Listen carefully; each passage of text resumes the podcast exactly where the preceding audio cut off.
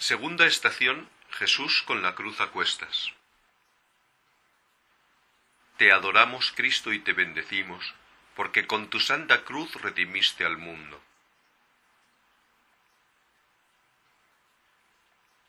Lectura del Evangelio según San Mateo. Los soldados del gobernador se llevaron a Jesús al pretorio y reunieron alrededor de él a toda la compañía. Lo desnudaron y le pusieron un manto de color púrpura, y trenzando una corona de espinas se la ciñeron a la cabeza y le pusieron una caña en la mano derecha. Y doblando ante él las rodillas se burlaban de él, diciendo, Salve, rey de los judíos. Luego lo escupían, le quitaban la caña y le golpeaban con ella en la cabeza.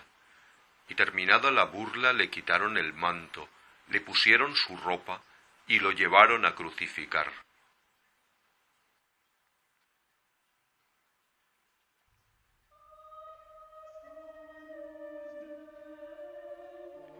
Jesús, condenado por declararse rey, es escarnecido, pero precisamente en la burla emerge cruelmente la verdad.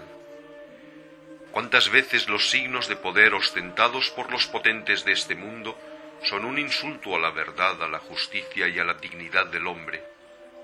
¿Cuántas veces sus ceremonias y sus palabras grandilocuentes en realidad no son más que mentiras pomposas, una caricatura de la tarea a la que se deben por su oficio? De ponerse al servicio del bien.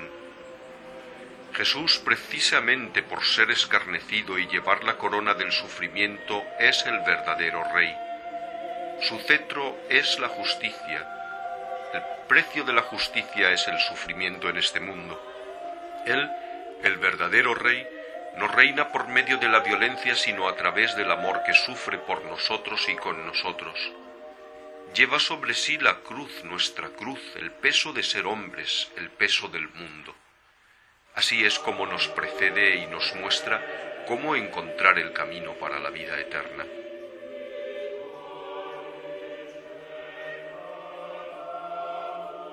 Señor, te has dejado escarnecer y ultrajar. Ayúdanos a no unirnos a los que se burlan de quienes sufren o son débiles. Ayúdanos a reconocer tu rostro en los humillados y marginados. Ayúdanos a no desanimarnos ante las burlas del mundo cuando se ridiculiza la obediencia a tu voluntad.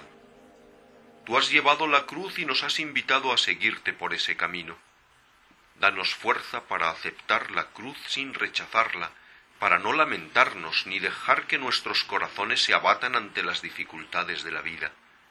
Anímanos a recorrer el camino del amor y aceptando sus exigencias alcanzar la verdadera alegría.